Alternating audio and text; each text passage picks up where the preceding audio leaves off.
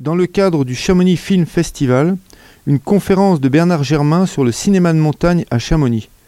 Bernard est aussi l'auteur de Dico Vertigo aux éditions Paulsen, Guérin, Chamonix. Euh, bah, bonsoir à tous.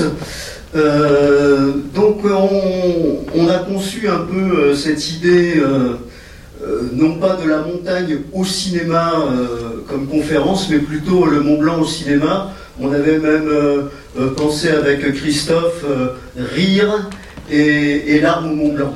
Voilà. Tu veux que je me mette un peu plus à droite là? Comment tu me trouves le mieux là comme ça? Voilà. ouais mais c'est violent, hein. c'est violent ce qu'il m'envoie là-bas. Donc euh, voilà, euh, on a aussi avec nous euh, Jeanne Mascolo qui interviendra tout à l'heure pour nous dire la, différence entre la montagne païenne et la montagne spirituelle himalayenne qu'elle connaît bien.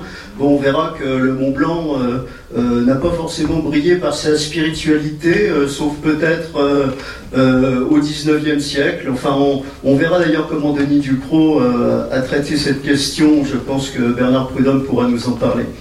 Donc euh, la conférence tient essentiellement à quelque chose que, j'ai constaté en écrivant le Dico Vertigo et, aussi en réfléchissant euh, avec Christophe, en réfléchissant aussi avec les amis du cinéma, hein, parce qu'on a Claude Jacou qui est avec nous, et, c'est eux qui ont tenu aussi à m'inviter ici ce soir, grand merci. Euh, on a réfléchi un petit peu à, ce que pouvait représenter Chamonix du point de vue des tournages.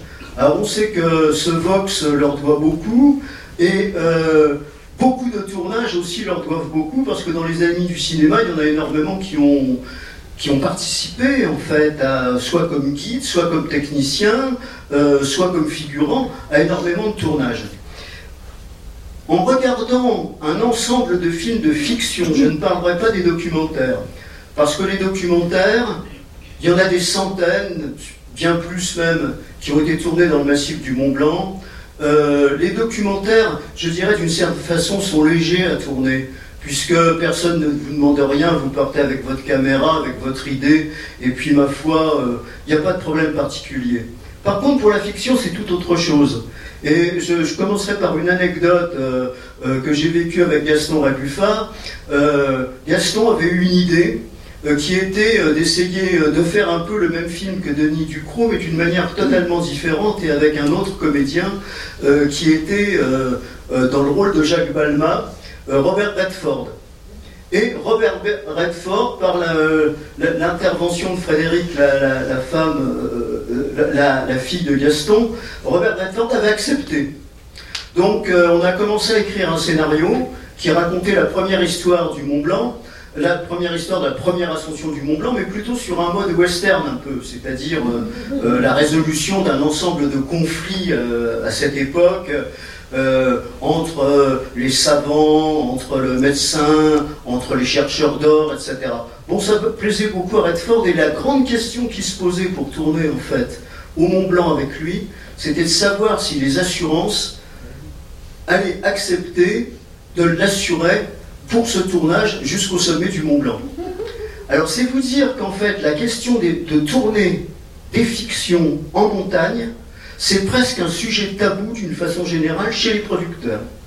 Vous allez voir un producteur avec un excellent scénario à tourner en montagne et vous êtes à peu près sûr que toutes les questions vont venir autour de et la sécurité, et le beau temps, et les assurances, euh, combien ça va nous coûter si l'équipe est immobilisée euh, Les médecins d'altitude Toutes les questions de santé, toutes les questions, on les connaît en ce moment, toutes ces questions-là vont venir d'une façon presque automatique.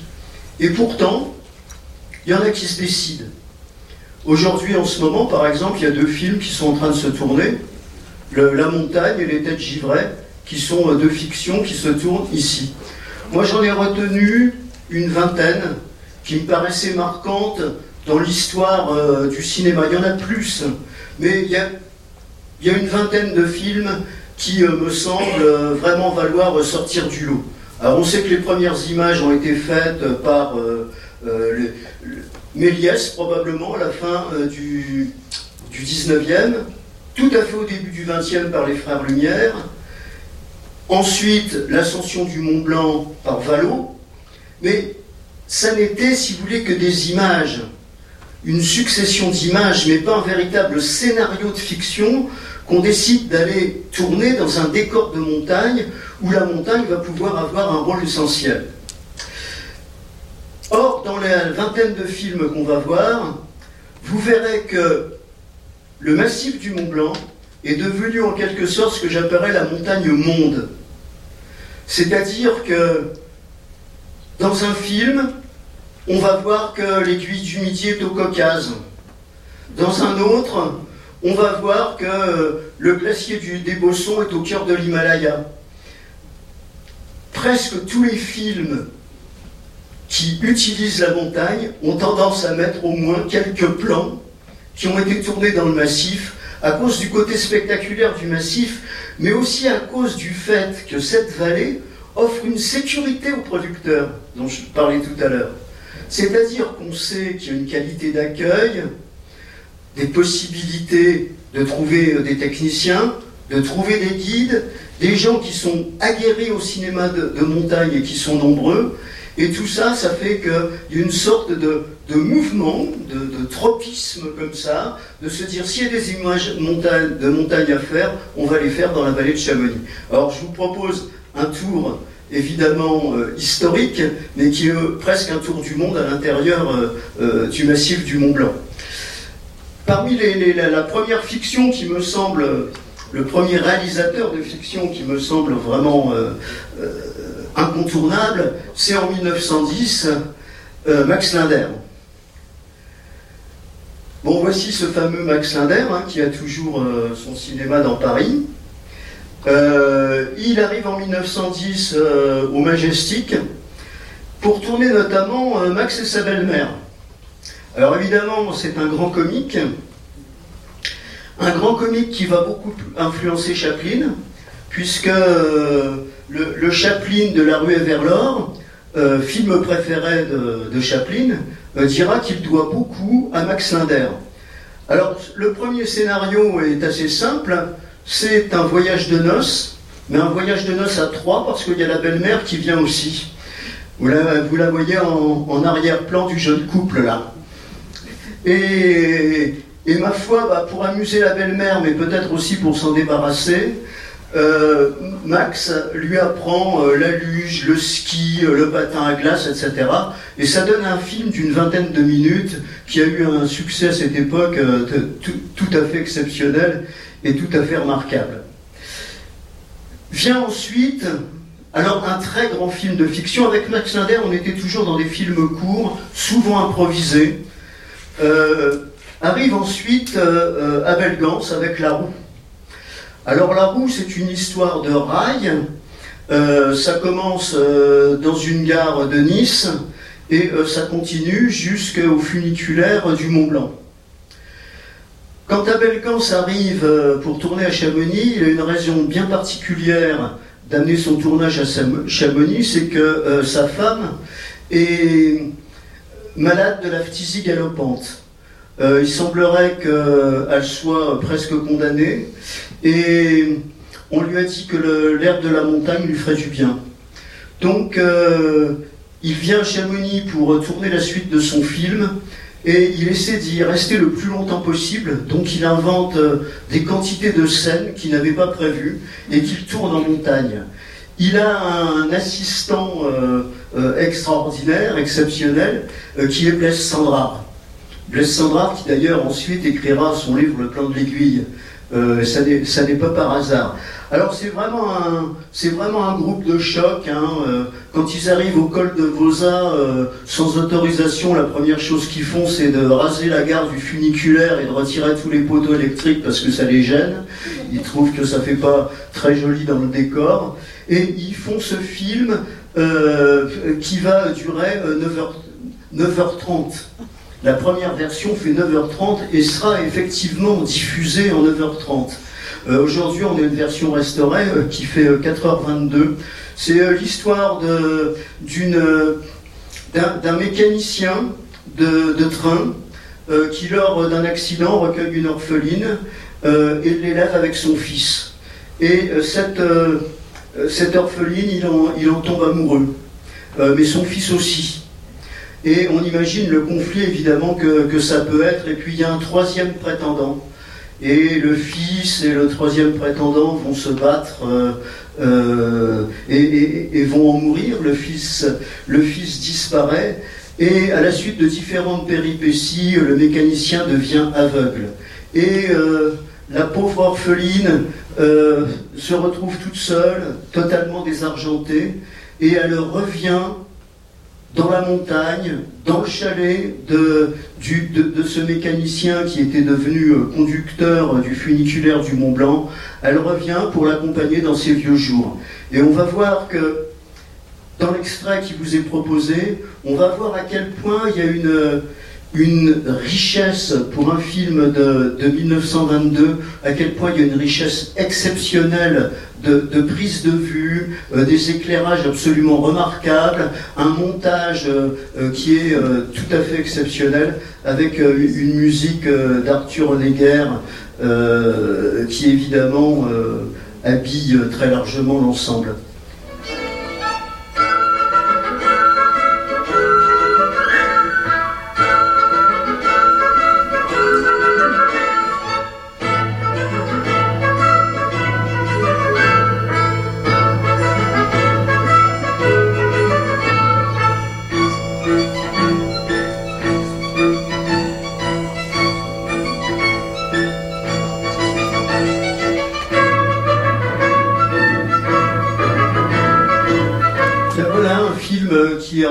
Qui aura beaucoup euh, marqué, euh, je pense, l'histoire du cinéma, euh, ainsi qu'un réalisateur, évidemment, qui a marqué considérablement l'histoire du cinéma.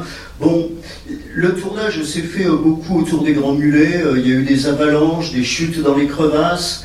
Euh, ils sont montés jusqu'au plateau, au, grand plateau. Je veux dire, c'était un tournage que tout de même pour l'époque euh, extrêmement euh, difficile, lourd, qui a duré très longtemps et qui a été accueilli d'abord avec enthousiasme par la critique et puis ensuite, évidemment, il n'a pas forcément trouvé son public parce qu'un film de 9 heures, on voit mal comment il peut le trouver. Je souhaitais aussi faire un, petit aparté euh, sur la montagne sacrée d'Arnold Fanck, qui n'a pas été tournée, euh, qui n'a pas été tournée dans le massif du Mont Blanc, euh, mais qui marque les débuts de ce qu'on a appelé le Bergfilm allemand, c'est-à-dire ces films qui utilisent la montagne comme lieu de résolution des conflits et des grands conflits. Évidemment, on a toujours une vision néo-romantique, euh, qui est aussi euh, un peu nietzschéenne, bien entendu, euh, avec souvent Leni Riefenstahl,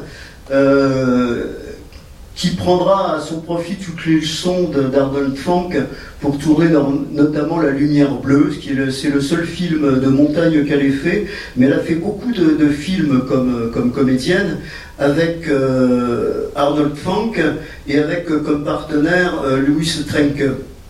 Euh, et notamment un film qui est euh, Tempête sur le Mont Blanc.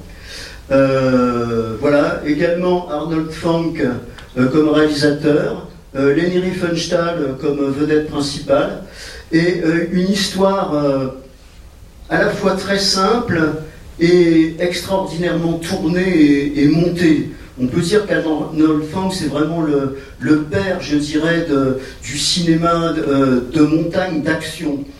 Euh, on, voit, si vous voulez, ici cet avion euh, qui, traverse les nuages, et effectivement, ça a été tourné avec deux avions qui venaient de Lausanne, avec des champions de voltige, et ils ont traversé le massif du Mont Blanc, les aiguilles du Mont Blanc, pour essayer de tourner autour de l'Observatoire Vallon. Parce que l'histoire est la suivante. Euh, c'est un, jeune ingénieur météorologue euh, qui est dans l'Observatoire Vallon et qui euh, est pris dans la tempête, perd ses gants, ses mains sont totalement gelées, il ne peut plus bouger, et il se trouve que Leni Riefenstahl eh bien, est, amoureuse de ce, est, amoureuse de ce garçon. et elle va tout faire pour essayer de monter pour le, sauver dans ce refuge vallon. Et réellement, ils vont, ils vont tourner dans les lieux. Il tenait absolument Arnold Fanck de tourner dans les lieux où ça devait se passer. Et on voit dans des scènes euh, qui sont en montage parallèle extrêmement rapide, à la fois les tentatives en avion, les tentatives à ski, les tentatives euh, en, crampons. Euh, il y, a des moments qui sont dans, ce film très très forts et je crois que vraiment ce film, il faut le revoir avec la mentalité de cette époque. Je crois qu'il en existe une copie à Chamonix. J'incite vraiment les amis du cinéma à, voir ce film. Oui, René, tu. Une copie Eh ben voilà, René, il a tout. René une copie euh, de, Tempête sur le Mont Blanc. Euh, c'est une vraie leçon de cinéma. Alors évidemment, souvent, euh, il y a une réticence à cause de Leni Riefenstahl, parce qu'on sait qu'elle aurait peut-être été la maîtresse de Goebbels, qu'elle a été la réalisatrice, la documentariste favorite de Hitler, c'est évident. Euh, elle a tourné le congrès du parti nazi, ce qui a donné triomphe de la volonté. Elle a tourné les, Jeux olympiques de 1936, euh, les Jeux de Berlin, euh, ça a donné les dieux du stade. elle a mené très très loin les leçons que lui avait donné Arnold Fanck et elle a récupéré absolument tous les techniciens d'Arnold Fanck pour euh, les tournages de documentaires qu'elle a pu faire. C'est un personnage extrêmement contestable, mais elle fait partie d'une histoire, elle fait partie d'une époque. Je pense qu'on ne peut absolument pas l'ignorer parce qu'elle est aussi importante, je pense, pour l'histoire du documentaire et du cinéma euh, que euh, en tant que propagandiste, c'est-à-dire voir comment un talent, une technique, des connaissances, je dirais même une, une force physique jusqu'à 91 ans. Elle a continué à faire des films et après, y compris des films sous-marins. Euh, et bien de voir comment tout ça peut d'un seul coup basculer du mauvais côté. Le mauvais côté, évidemment, c'est que c'est devenu la propagandiste de la pire idéologie qui soit. Mais ce sont à la fois des leçons de cinéma et d'histoire qu'il ne faut pas ignorer. On a, la chance, je dirais, euh, euh, d'en avoir les éléments dans notre massif. Alors voilà, c'est l'une des scènes où elle est avec le père du jeune météorologue. Hein. Vous voyez un peu. Ça vous permet de voir un petit peu la tête de ce personnage et puis ce type d'éclairage euh, clair-obscur qui était fort qui, était celui de, l'expressionnisme euh, du Bergfilm allemand. Alors, Patrouille Blanche, c'est une drôle d'histoire. Patrouille Blanche, euh, c'est un film policier. On est avec un réalisateur français, hein, qui est Christian euh, Chamboran. Et Patrouille Blanche, qui est tourné en 1942, donc pendant la guerre, euh, évidemment obligé de respecter ce qui était euh, les, règlements, les règles de l'époque, on va dire. Donc ça nous donne un film qui est un petit peu abracadabrant, euh, mais une histoire quand même à laquelle on peut réfléchir et qui a un petit peu de sens, je crois, encore aujourd'hui, c'est que c'est l'histoire d'une construction d'un barrage au fond de la vallée de Chamonix. Et le lobby euh, du pétrole engage un Asiatique pour essayer euh, de le saboter, de le faire exploser, parce que euh, l'électricité est évidemment la concurrence du pétrole comme énergie. ça donne des scènes de poursuite à ski avec l'auteur principal. C'est assez drôle de voir que c'est James Coutet qui était euh, champion du monde de ski, qui avait été embauché euh, à l'époque euh, et qui fait des descentes assez étonnantes sur le secteur du bas de l'aiguille du Midi, du plan de l'aiguille, etc. et aussi, il y, a, quand même quelque chose. Je crois qu'on a une autre, une autre image. Oui, alors là, on voit cette équipe dans laquelle il y a effectivement les James Coutet, ses collègues, etc., qui forment la fameuse patrouille qui serait censée protéger le barrage. Et simplement, je voudrais en conclure en vous disant que ils avaient prévu que ce barrage ferait 40 millions de mètres cubes. Voilà. ce qui permettait de fournir l'électricité à 20 départements. 40 millions de mètres cubes, eh bien le barrage du Mosson fait 227 millions de mètres cubes. Donc la réalité a largement dépassé la fiction.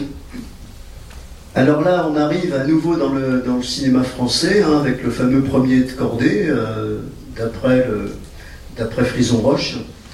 Euh, peut-être qu'on peut passer euh, l'extrait maintenant, si tu veux. Hein, alors, peut-être en dire quand même un mot Bon, vous connaissez l'histoire, on ne va pas raconter l'histoire de Premier de Cordée, tout le monde connaît. Le, film est très fidèle au roman. Euh, il a été presque entièrement suivi par Frison Roche quand il pouvait être là, parce que il était à la fois entre Vichy et le Maquis.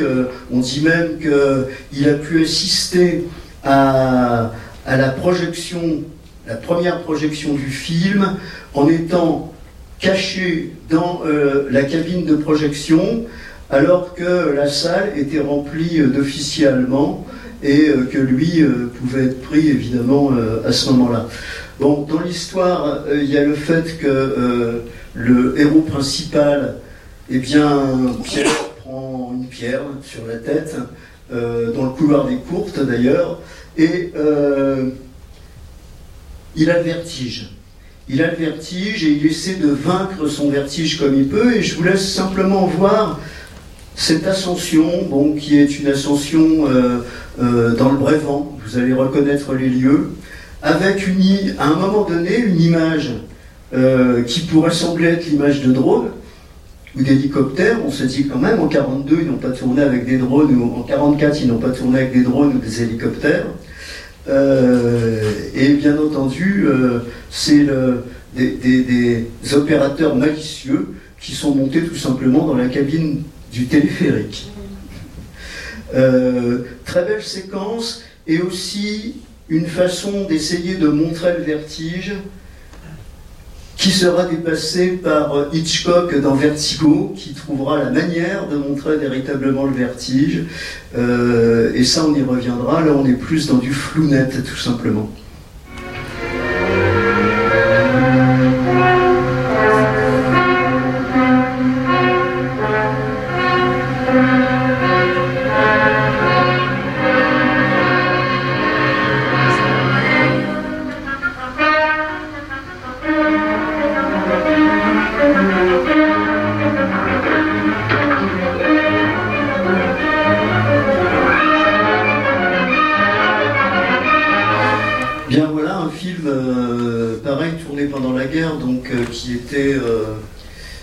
C'était l'occasion à peu près pour 70 euh, euh, techniciens, euh, guides, porteurs, l'occasion d'échapper au service du travail obligatoire. Parce qu'au fond, ils sont tous allés s'installer au, couvercle et, au requin, et ils ont été relativement protégés de ce qui risquait de leur arriver. Euh, ça, c'était l'un des effets, je dirais, euh, positifs euh, du film au moment même.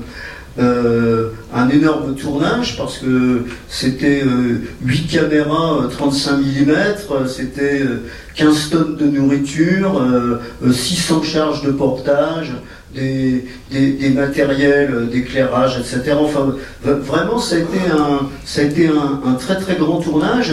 Bon, c'est un film euh, qui a été euh, remasterisé très très récemment. Et, je dois dire que c'est aussi le témoignage très intéressant d'une époque, c'est-à-dire que ce sont les notions de vocation, de tradition familiale, d'autorité parentale, euh, de, monde agricole, rural, euh, très traditionnel et très, très traditionnaliste qui est mis en scène. C'est un, très beau, euh, un très beau témoignage d'époque.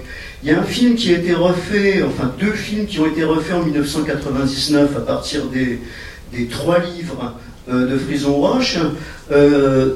donc c'était le, le, premier de cordée, La Grande Crevasse et Retour à la montagne qui ont été faits en deux épisodes d'une heure trente et que vous avez certainement vu. C'était fait par euh, Édouard euh, Niemans et par euh, Pierre-Antoine Hirose.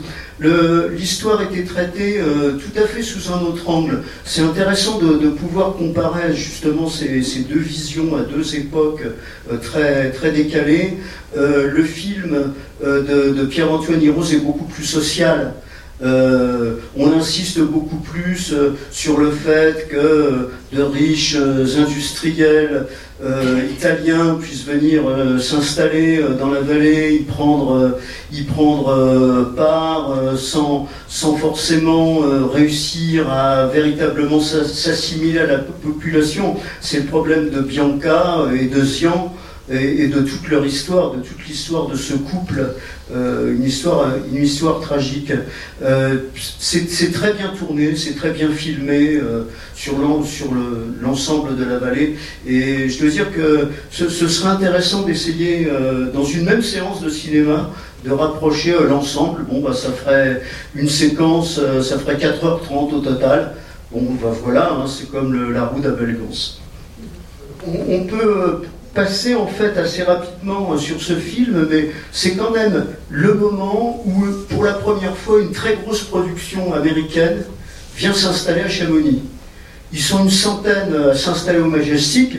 En fait, le Majestic, il était connu euh, depuis euh, Max Linder, hein, puisque c'est là que Max Linder avait connu son épouse. Le, le tourisme à Chamonix du temps de Max Linder a fait un bond exactement comme le tourisme au Népal avec le film d'Himalaya en France d'un chef de, de Vali.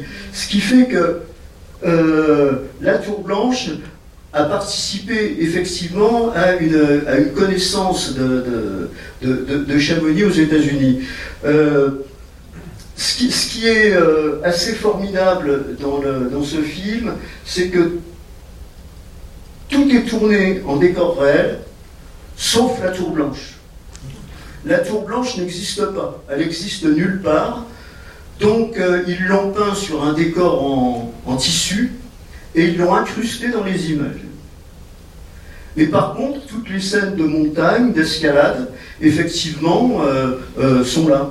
Et, ils n'ont pas hésité, voyez, bon, à la fois à descendre au fond des crevasses. Enfin, c'est un tournage dans lequel ils ont pris, ils ont pris pas mal de risques. C'était tourné par, le, par la RKO. il y avait beaucoup de moyens, et c'est peut-être le tournage en fait qui marque le, début d'une décontraction, je dirais, pour les producteurs. C'est-à-dire, euh, oui, c'est un endroit où on peut venir avec des grosses équipes, on est bien accueilli, on y vit bien, et, on est bien entouré euh, par des, par, des guides et des techniciens qui prennent soin de nous. Donc ils vont revenir, hein. ils vont revenir, et les Américains évidemment, avec euh, la neige en deuil. Euh, bon, formidable film en vision technicolor euh, euh, qui est sur l'histoire du Malabar Princesse. évidemment, la recherche des, des survivants qu'il pourrait y avoir dans l'avion. Alors, c'est un film qui est, qui est très hollywoodien, avec Spencer Tracy dans le rôle de Zachary, le vieux guide euh, qui avait euh, tout abandonné, et puis euh, comme le chef de la caravane de secours est mort en montagne, et eh bien lui se remet à la montagne avec difficulté parce qu'il est quand même devenu un peu lourd. et il monte là-haut avec son frère pour essayer de trouver des survivants. Or, son frère, c'est un, c'est un petit garçon très très mal élevé, c'est un petit truand, qui ne pense qu'à une seule chose, c'est aller voler ce qu'il pourrait y avoir dans l'avion. Et comme ils découvrent ensemble une, euh, une jeune indienne euh, qui est couverte de bijoux, évidemment, euh, le, le, frère tente de l'étrangler. mais il est, elle est sauvée par Spencer Tracy, par Zachary, euh, et le petit truand qui part avec ses bijoux tombe dans une crevasse et meurt. Et Spencer Tracy est récompensé euh, euh, de son sauvetage par les beaux yeux d'une veuve chamonnière. Voilà, c'est une histoire formidable, totalement, totalement manichéenne, intéressante. Et du point de vue de l'image, alors du point de vue de l'image, c'est à peu près tout et n'importe quoi. C'est-à-dire qu'on tourne euh, sur le versant, par exemple, on fait un, rétablissement sur le versant Brévent et la, prise d'après, elle se trouve sur le secteur aiguille du Midi. Voilà, c'est un ensemble de faux raccords. Et alors très souvent, très très souvent, d'un seul coup, ce sont des rochers en carton dans lesquels grimpe Spencer Tracy avec une, euh, une façon de, grimper euh, euh, évidemment qui n'a rien à voir. on va le déconseiller à ceux qui veulent apprendre l'alpinisme. vraiment. Bon, par contre, les paysages sont somptueux. Il y a une très très belle utilisation des paysages. Il y a toute une séquence au début du film euh, qui est prise euh, euh, sur le secteur du Tour, les grands montées, etc. Avec en vista vision tout le massif du Mont Blanc. c'est vraiment somptueux. Bon, je pense que ça a fait beaucoup aussi pour, le, pour le tourisme dans la vallée. Alors, avant de, de venir au troisième homme sur la montagne, quand même un mot sur le fait que la même histoire aussi a été traitée euh, bien après, hein, c'est-à-dire en 2004, l'histoire du Malabar Princesse, à nouveau euh, par Gilles Legrand, le film de Gilles Legrand. Et c'est un film qui a eu beaucoup de succès en France, avec euh, notamment Pierre Brasseur, avec Villeray, et avec le jeune Jules Angelo Bigaret ce film sur le Malabar Princesse a tout de même beaucoup de moments euh, qui sont des moments assez morbides. Bon, ça commence par euh, des poules euh, qu'on met dans le congélateur vivantes. ensuite, il y a la fausse couche d'une vache, etc., etc. Et puis, Pierre Brasseur est un peu un collectionneur de cadavres dans l'histoire. Et il y a des morceaux de de cadavres qui sont mis dans des bocaux, etc. Bon. Malgré tout, ce film a beaucoup plu au public et je pense beaucoup plu aux enfants aussi. Je pense qu'ils ont une capacité au fond de, résilience peut-être, une fraîcheur euh, qu'on n'a plus euh, quand on, voit ce genre d'image. Moi je suis un peu réservé, c'est pareil, je ferai la même séance de cinéma avec La, neige, en deuil et, avec Malabar Princesse et euh, on aurait beaucoup à penser à partir de là je crois alors celui-ci, pour moi, c'est le film mythique, tourné ici, hein, qui est euh, Le troisième homme sur la montagne. Donc ça a été tourné en 58, euh, c'est sorti en France en 1960. Alors là, il y, a beaucoup à dire parce que Gaston Rébuffat avait réussi à vendre à Walt Disney son film Étoile et tempête. On sait pas, c'était pas seulement un bon alpiniste, Gaston, c'était aussi un bon commerçant. Et euh, quand Walt Disney a vu Étoiles et tempêtes, il était absolument fasciné par les, les paysages de montagne des Alpes, et ça lui a mis la puce à l'oreille qu'il y avait certainement un très beau film à faire dans les Alpes.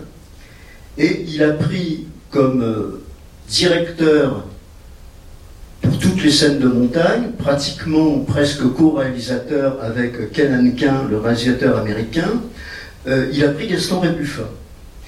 Et là, on a un film qui est censé se passer au Cervin, puisque c'est l'histoire de la première ascension du Cervin euh, totalement romancée, mais qui montre beaucoup de scènes prises dans le secteur du Mont Blanc, et je dirais avec l'esthétique Terraz Rébuffat, parce qu'il y avait déjà du Georges Terraz dans l'histoire. Euh, et une esthétique euh, qui est euh, une certaine façon de cadrer les plans, une certaine façon de montrer la beauté de la montagne, de, une, espèce de joie dans l'action, etc. Donc là, je crois que ce, film, moi que j'ai découvert quand j'étais adolescent, m'a beaucoup marqué euh, c'est une belle histoire de vocation, puisque c'est un jeune euh, qui euh, travaille en sous-sol dans, dans un hôtel, alors qu'il a absolument aucune envie, il veut être guide comme son père qui est mort en montagne, et il va finalement trouver le passage clé qui permet d'accéder au Cervin. Et là, il y a un grand personnage qui est le capitaine Winter, va le prendre à la bonne et, qui va lui permettre d'accéder au métier de guide et aussi de participer à la première ascension euh, du Cervin. Évidemment, euh, moi à cette époque-là, euh, j'arrivais à Chamonix et j'avais 14 ans et je cherchais un petit boulot pour pouvoir acheter un piolet et une corde. Alors je suis allé voir les annonces à la mairie de Chamonix, mais j'étais pas tout à fait assez grand pour les voir, donc j'ai grimpé un peu quand même, je grimpais déjà bien. Euh, et voilà, je vois que l'hôtel Richemont euh, cherchait un troisième de cuisine. Alors je me suis dit, oh, je vais toujours me présenter, on verra bien. Alors je me suis présenté au Richemont et le, patron m'a dit, euh, ah bah écoute, tu vas surtout éplucher des pommes de terre, mais voilà, si tu veux bien faire des pluches. Et en définitive, j'ai fait deux saisons au Richemont. J'ai fait deux saisons au Richemont et je me trouvais exactement dans la situation de Rudy. C'est-à-dire que j'étais dans un sous-sol, en train de faire l'aide cuistot, et mon idée c'était de devenir guide. Alors c'est curieux comme un, un, film qui arrive au bon moment dans votre vie, d'un seul coup va pouvoir euh, effectivement euh, transcender quelque chose que vous portiez en vous et va finalement vous porter à, réaliser ce que vous vouliez devenir. Et je dis merci à Gaston, parce que c'est quand même lui euh, qui finalement est à l'origine de, ce film. Et on va passer au film suivant, qui m'a pas moins marqué. C'est Les Étoiles de Midi de Marcel Ichac, 1959. Alors je reviens à mon histoire du Richemont. On logeait dans l'annexe qui est devant le Richemont, si vous le connaissez, est toujours, c'est toujours pareil. On était au dernier étage, on donnait sur la rue. Et qu'est-ce qu'on voyait de la fenêtre? On voyait un cinéma qui s'appelle le Cairn en bas, qui est le pub aujourd'hui. Et le, le, Cairn devait avoir acheté une copie ou avait un accord particulier, je pense. Il passait pendant tout l'été, il y a un moment, il, passait à répétition et à répétition les étoiles du midi.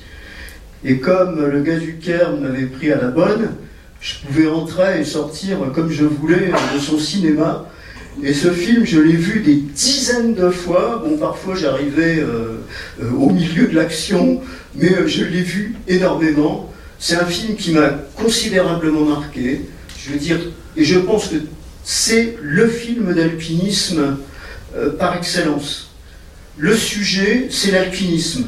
Là, on n'est pas dans des histoires dans des histoires de, de, couple, dans des histoires de conflits, dans des histoires d'espionnage, dans des histoires d'accidents. Euh, non. Le sujet, c'est l'alpinisme, avec des alpinistes d'exception qui ont été euh, nos mentors. Lionel Terret, bien sûr, Gaston Rabuffin. Et puis, euh, cette ambiance très très particulière euh, René de Maison, je voulais dire, excusez-moi, je voulais dire René de Maison, Lionel Terret, et avec cette ambiance quand même très très particulière d'un film qui dès le début vous prend en vous disant explicitement on va pas vous raconter d'histoire. Bon pourtant c'est un malin, hein, Ishak. C'est une histoire qu'il nous raconte. Mais dès le début, il nous dit on ne va pas vous raconter d'histoire. Et d'un seul coup, on a un engagement de notre croyance à l'intérieur du film qui fait que la fiction devient réalité. C'était ce qu'il appelait un peu le cinéma vérité, dont s'est détourné après son, grand, euh, on va dire son grand apprenti, euh, qui est Jacques Artaud. Mais ça, on y reviendra avec son film La mort d'un guide. Et puis, bon, bah, vous savez qui est au bout de la plateforme pour filmer la plateforme suspendue dans le vide? Ah, C'est René Vernadet, hein, bien sûr. Et les images du film sont extraordinaires. Vraiment. Tu veux bien nous passer l'extrait, euh, Christophe?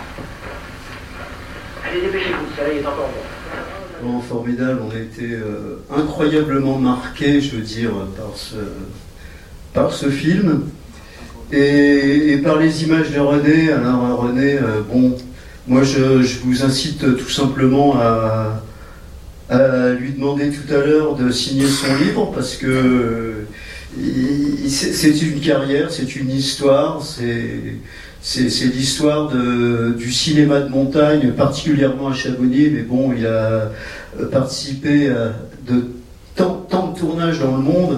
que, y compris avec José Giovanni au Canada, etc. Enfin, des, films formidables. Voilà. Merci René pour tout ce que tu nous as apporté. Merci vraiment.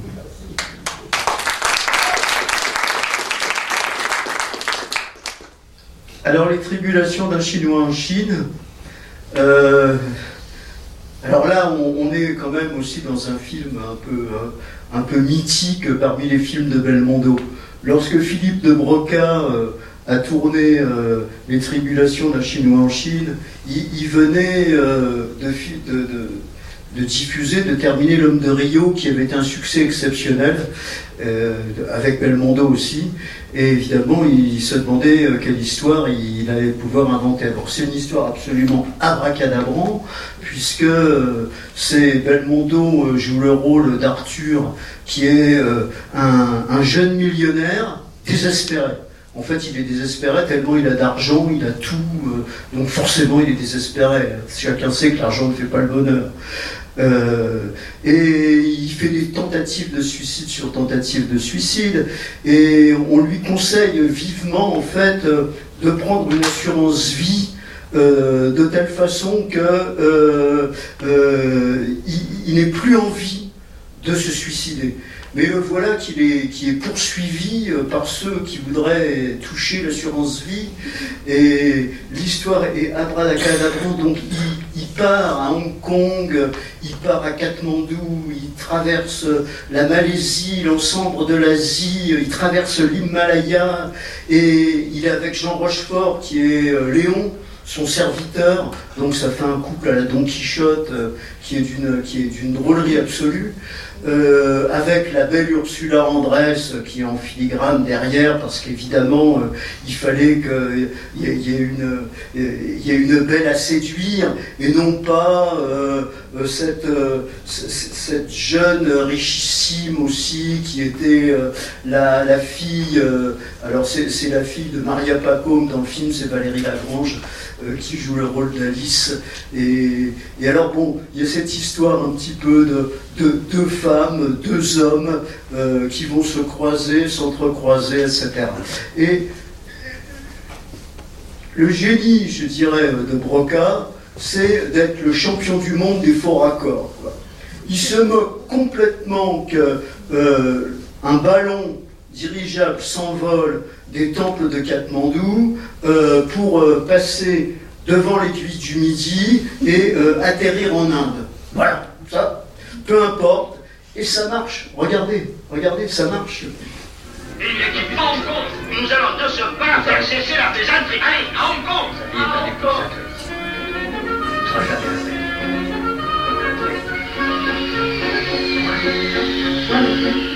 Voilà un film qui ne manque pas d'énergie, hein. c'est ce qu'on peut dire.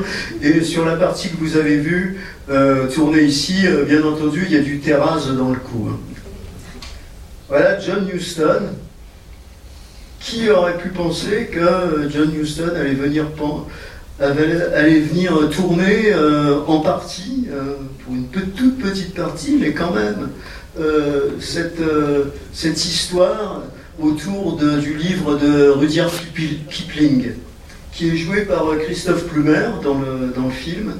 Et une histoire très très impertinente, puisque en fait ce sont euh, deux officiers, anciens officiers hein, de, l'armée coloniale euh, britannique, oui je dis bien, euh, et de l'armée des Indes, qui décident de traverser l'Afghanistan pour réussir en franchissant tous les cols possibles et imaginables, à arriver dans un pays qui est le Kifirstan, Et le Kifirstan, évidemment, est un pays imaginaire, euh, imaginé par Rudyard Kipling, euh, qui n'existe pas. Là, il y a des tribus montagnardes euh, qui possèdent un trésor. Et l'idée des deux personnages, c'est tout simplement d'essayer de se faire sacré roi auprès de ces tribus pour leur voler leur trésor c'est une, vision euh, très très critique en fait de ce qu'a été euh, la colonisation britannique. C'est pris avec beaucoup de légèreté, un peu comme on pourrait presque dire comme le film de De, Broca, mais euh, ça garde toujours un fond politique qui est extrêmement fort. Et il y a des scènes dans lesquelles on, peut voir que finalement bon moyen pour coloniser un pays, euh, c'est euh, d'amener les gens à se battre entre eux, euh, de faire du trafic d'armes, du trafic de drogue, etc. Et tout ça, c'est traité avec une espèce de, légèreté, de, comme ça, de ce couple d'officiers britanniques qui sont très drôles. Alors, celui qui joue le, rôle qui va devenir le roi, c'est Sean Connery. Et Michael Ken, euh, qui va jouer euh, le rôle de son compagnon. Et ils ont, sont venus à la fin du tournage pour tourner précisément des, scènes qui devaient être tournées en Afghanistan. Euh, et ils ont tourné à Chamonix. Et l'idée, c'était que pour traverser tous ces paysages, il fallait des mules sur lesquelles ils puissent mettre toutes, leurs affaires.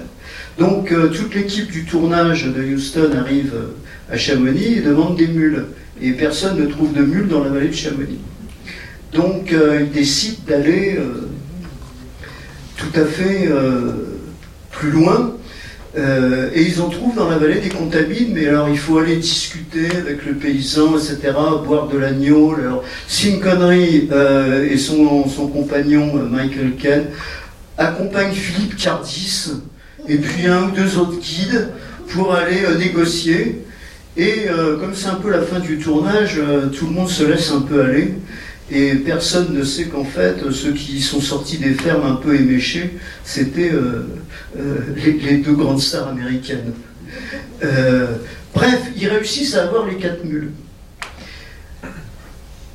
Que font-ils? Le tournage est prévu dans le massif du Mont Blanc, mais au cœur du massif du Mont Blanc, là il y a des grandes crevasses. Donc, euh, qu'elles s'en tiennent, ils mettent les mules dans des filets et ils les transportent en hélicoptère, ils les posent au grand mulet. Les mules posées au grand mulet. Voilà, les quatre mules là-haut. L'équipe de tournage monte. Houston c'était, était déjà âgé, c'était euh, l'un de ses derniers films. Euh, il trouve que c'est beaucoup trop dangereux tout ça. Et non, on ne peut pas tourner à cet endroit-là, c'est pas possible. Donc il fait faire des photos de toutes les crevasses qui sont autour des grands mulets, et il reconstitue un glacier aux États-Unis. Ah, complètement, évidemment, artificiel, polystyrène et compagnie. Alors vous allez voir, il y a des chutes de, comme ça, etc. Bon, voilà. Et du coup, c'est pas tourné ici. Par contre, euh, Cardis et ses compagnons ont fait le doublage à plusieurs moments de parcours de mules à différents endroits de la vallée pour franchir les, les fameux cols en question. Et ce qu'il en reste dans le film, ce sont que des franchissements de lieux et de cols qui sont dans le brouillard absolu. Donc ils auraient pu le faire n'importe. Bon, voilà l'histoire chamonnière de l'homme qui voulut être roi, et on vous a pris un bon passage. Mean? The bridge we crossed by, ain't there no longer. What?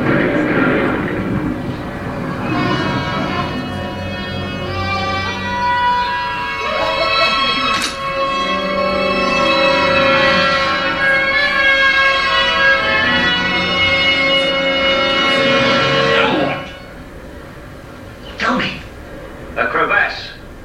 We've had it, Danny. Coming and going. Wide? Oui, alors un film qui, qui nous a beaucoup marqué. Alors là, on n'est plus, euh, je dirais, dans Chamonix, la montagne monde, mais on est dans Chamonix euh, tel que Chamonix euh, en elle-même. C'est-à-dire que voilà, c'est du, c'est, du pur chamonniard tourné à Chamonix dans une histoire chamonniarde et mort d'un guide de Jacques Artaud. Alors on sait que Jacques Artaud avait été donc l'élève de, Marcel Ichac. Et alors ce qui est assez curieux, c'est que vous avez vu le carton qui était qu'on a vu tout à l'heure euh, dans les étoiles de midi, c'est-à-dire que dès le début, il nous dit ceci est une histoire vraie, euh, véridique, euh, voilà. Y a... Et Jacques Artaud fait volontairement exactement l'inverse. Au début du film, il met un carton dans lequel il dit ce sont des personnages imaginaires.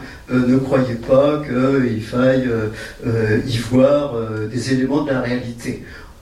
La réalité, c'est qu'en fait, l'histoire du film, c'est en grande partie une adaptation de, des histoires de René de Maison, euh, notamment euh, quand euh, il a perdu son jeune compagnon guide Gousseau.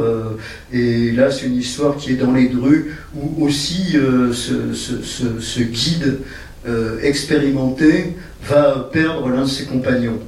Et il se trouve que le frère de ce compagnon qu'il a perdu vient un jour l'engager comme guide et euh, lui demande euh, de faire des courses en montagne de telle façon à pouvoir comprendre comment son frère est mort et à pouvoir dégager la responsabilité. Vous savez, on avait beaucoup recherché la responsabilité euh, de René dans l'histoire du linceul.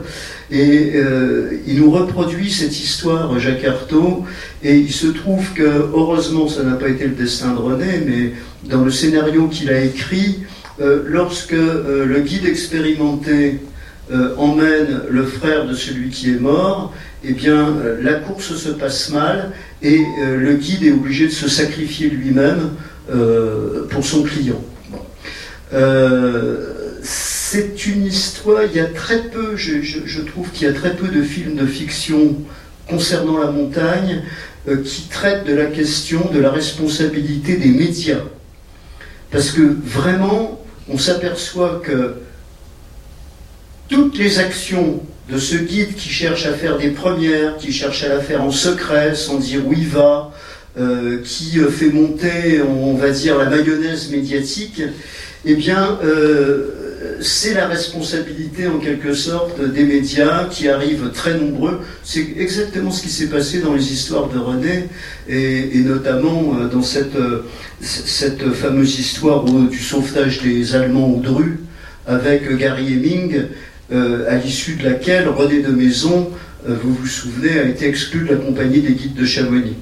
Or, Jacques Artaud avait tourné beaucoup avec, euh, pendant dans les étoiles du Midi, il avait tourné beaucoup avec René de Maison, il avait beaucoup sympathisé avec lui.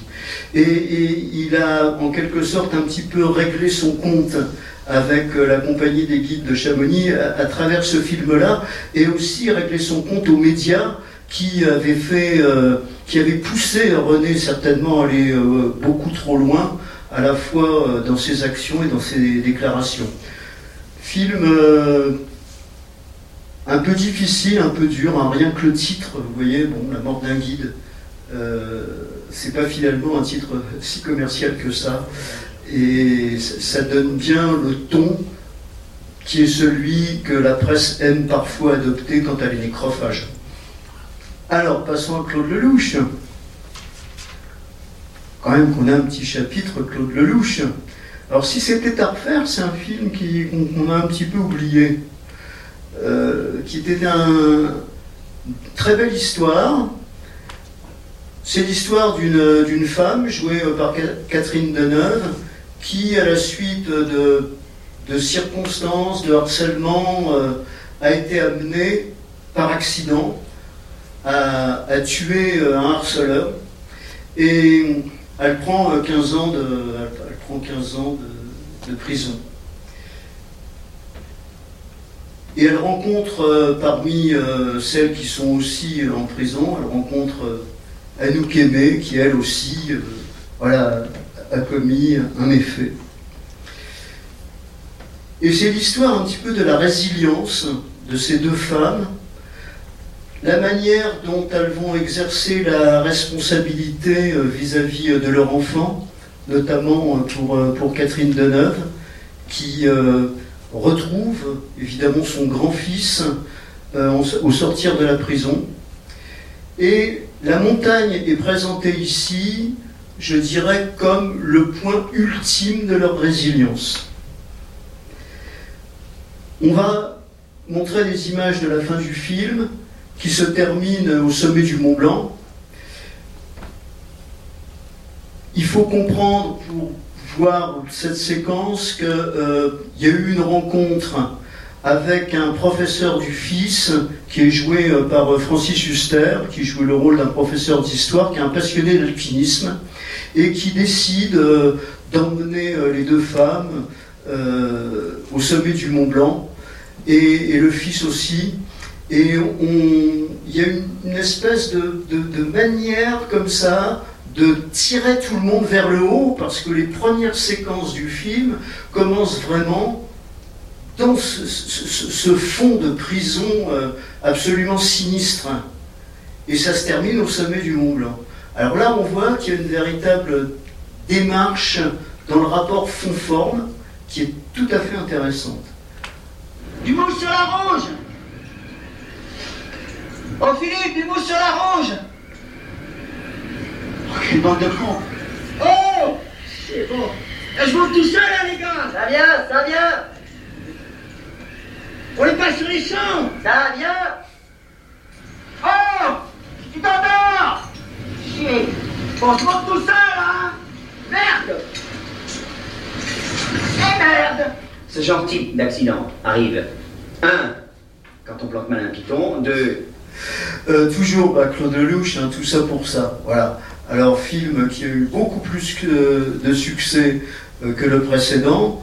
Évidemment, euh, film beaucoup plus drôle. même si personnellement, je trouve que Lelouch a laissé faire absolument n'importe quoi ses comédiens et essayé d'en tirer parti du mieux possible. Alors évidemment, si on lâche Lucchini, euh, on sait qu'il peut aller très loin.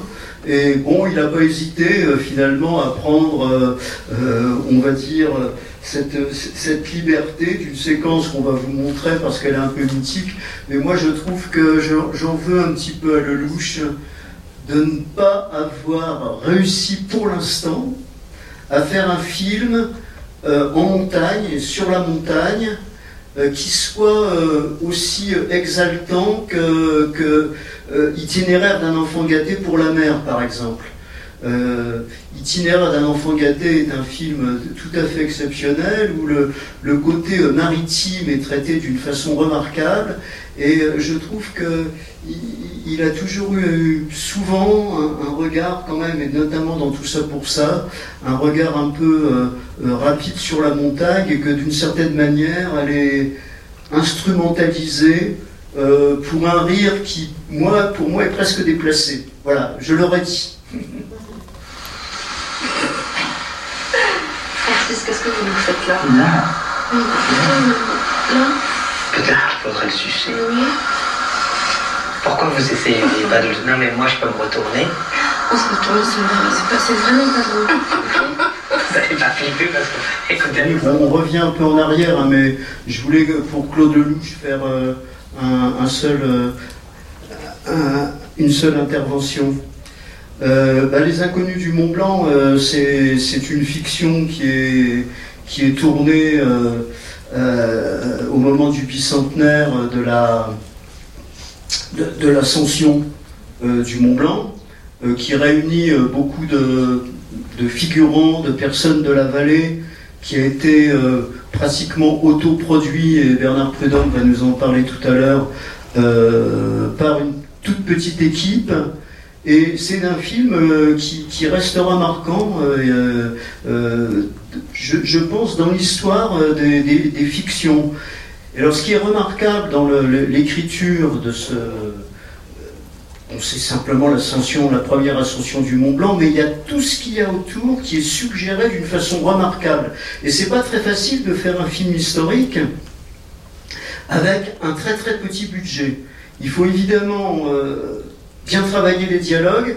Et là, euh, les dialogues concernant euh, le social, l'écart social entre euh, Paccard et Balma, euh, c'est remarquable. Bon, je pense que Bernard nous en parlera tout à l'heure.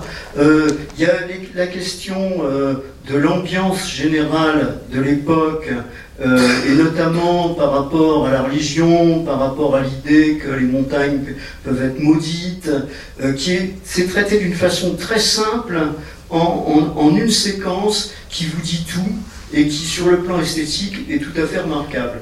Donc là, je pense que Denis Ducrot, qui a participé aussi à beaucoup des tournages qu'on a vus, hein, et qu'on va voir après, euh, c'est quand même l'un des réalisateurs, je dirais, euh, marquants de notre vallée.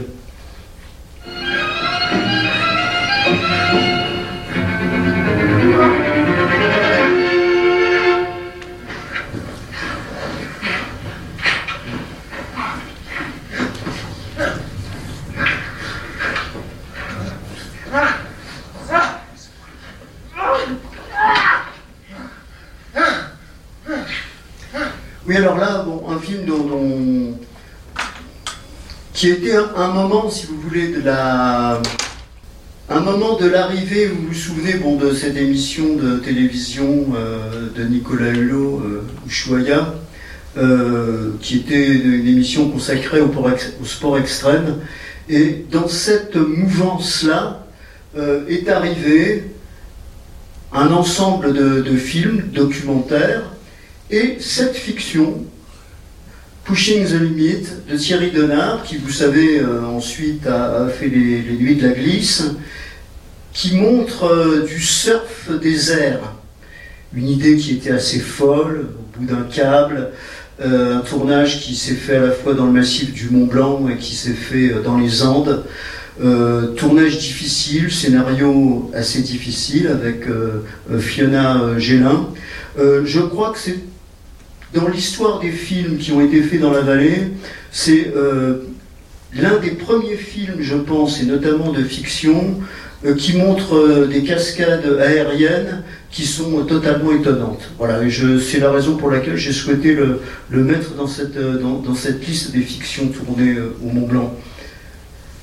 Alors là, on passe évidemment à euh, collection de films tout à fait exceptionnels, sont les, les James Bond, hein, les OSS 117. Alors il y en a un qui a été tourné dans la vallée euh, et qui euh, montre des images quand même assez exceptionnelles. C'est euh, Le monde ne suffit pas, avec Sophie Marceau qui joue le rôle d'Electra qui est la fille d'un magnat du pétrole d'Azerbaïdjan et qui a pour rôle d'essayer d'installer un pipeline à travers les montagnes. Et elle va euh, se trouver euh, questionnée parce qu'il y a évidemment une histoire d'espionnage avec les soviétiques. Elle va se trouver euh, questionnée et abordée par James Bond. Et comme ils sont au cœur des montagnes, eh bien, ils vont essayer de passer un moment sympathique ensemble pour essayer de faire plus amplement connaissance et au- aussi pour aller voir les premiers travaux du pipeline euh, dans euh, le bassin d'Argentière.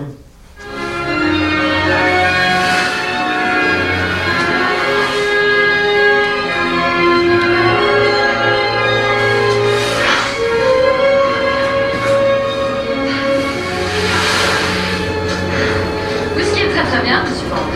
Vous aimez être poursuivi? Ça doit vous arriver constamment. Moins souvent que vous ne le pensez. C'est donc ici que se raccordent les deux bouts du pipeline.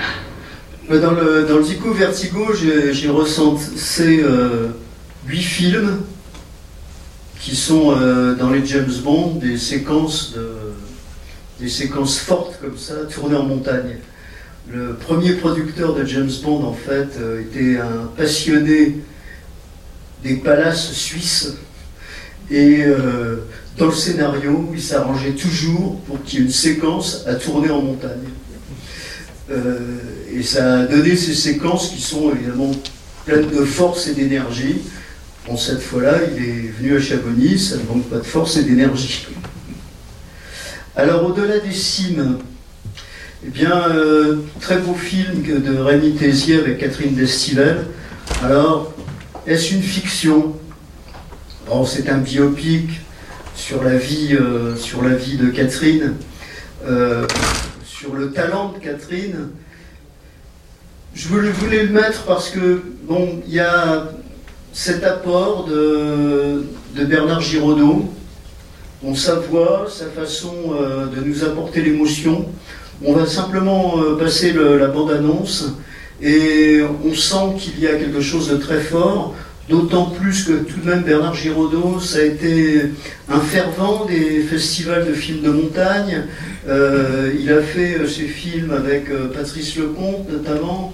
Il a fait vraiment il a beaucoup apporté d'une certaine façon au milieu. Il était euh, très copain avec euh, Jean Afanassieff.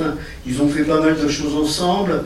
Et euh, ça me semblait aussi quand même une, forme d'hommage parce que je crois que après Les Étoiles de Midi, c'est le film qui vient comme étant un film vraiment d'alpinisme et vraiment sur l'alpinisme à travers le charisme de Catherine.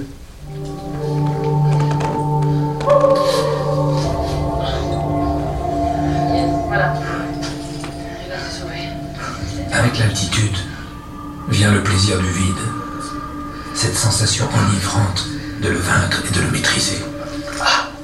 C'est un peu euh, presque animal. Cette fois, nous n'allons pas rester au pied de la montagne. Catherine va nous emmener avec elle et livrer ainsi un peu d'elle-même et de la passion qui l'anime. C'est quand même, on n'est plus de la première jeunesse, les deux là. Alors là, Catherine, tu me dis qu'on a fait. La moitié. La moitié là, là, là.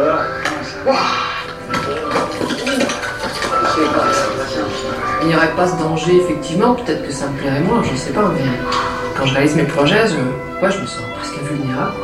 Je sais pas, c'est pas, ça glisse un peu là. Je veux qu'elle. Euh, juste qu'elle découvre que bah, c'est vachement chouette, quoi. Oui.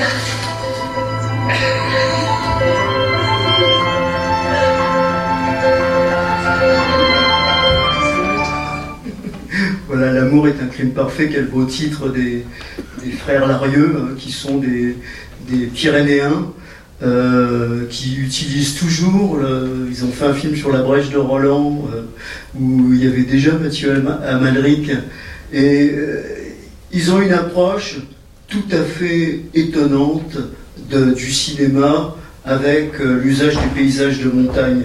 Par exemple, dans leur film Voyage aux Pyrénées, qui est un film euh, vraiment très drôle avec Sabine Azema, toute une partie du film se passe en ayant tourné la montagne à l'envers pour montrer que, eh bien, savoir à quel sexe on appartient, c'est pas si facile à certains moments, et, et, le monde euh, est à l'envers. Euh, ils sont tout à fait, ils ont tourné une film pour l'amour est un crime parfait, qui est une sorte d'enquête, de, film policier. Ils ont tourné au sommet de, de l'aiguille du Midi une séquence euh, de cours de littérature qui est donnée par Mathieu Almalric à ses étudiantes euh, que parfois il assassine. On peut la regarder.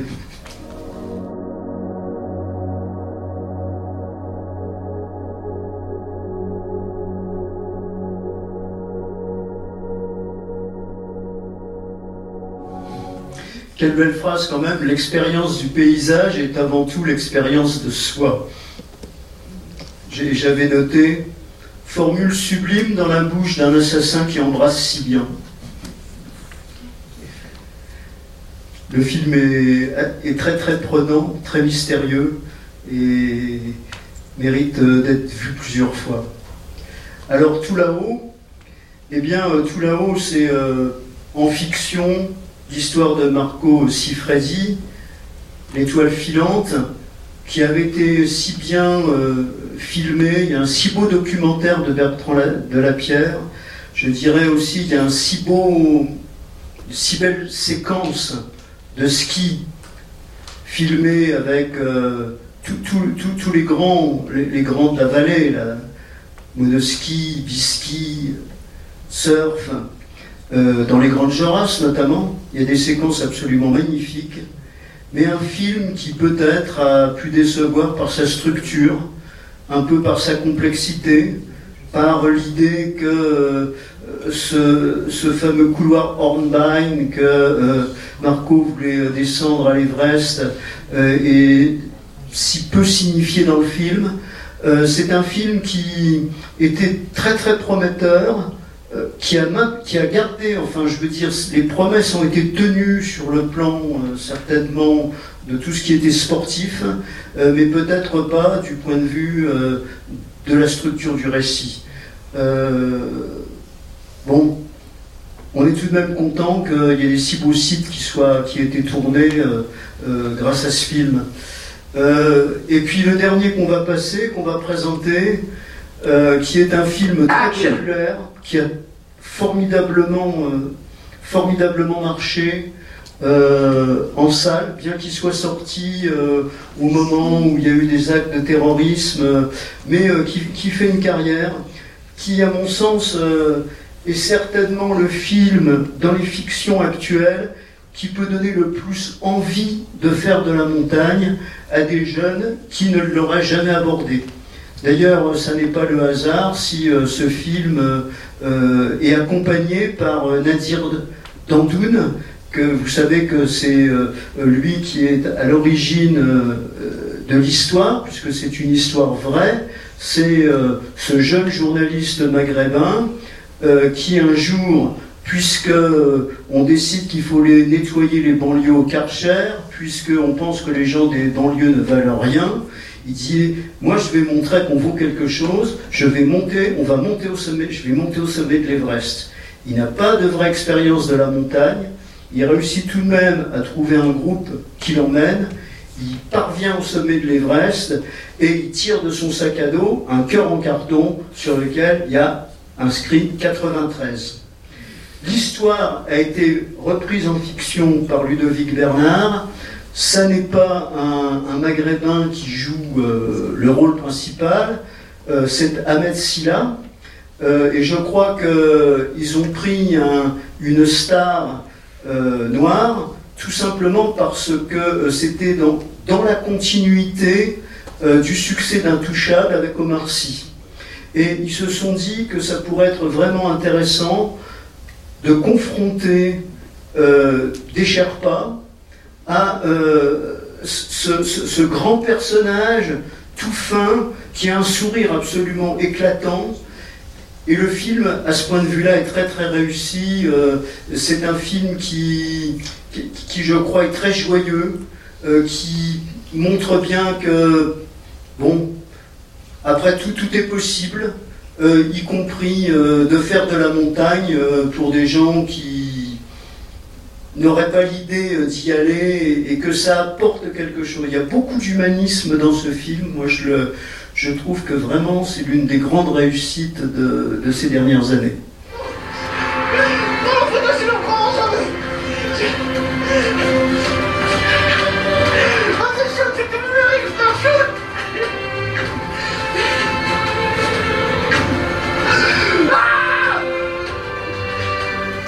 Et bien voilà, on termine par l'usage du Mont Blanc pour la bonne cause.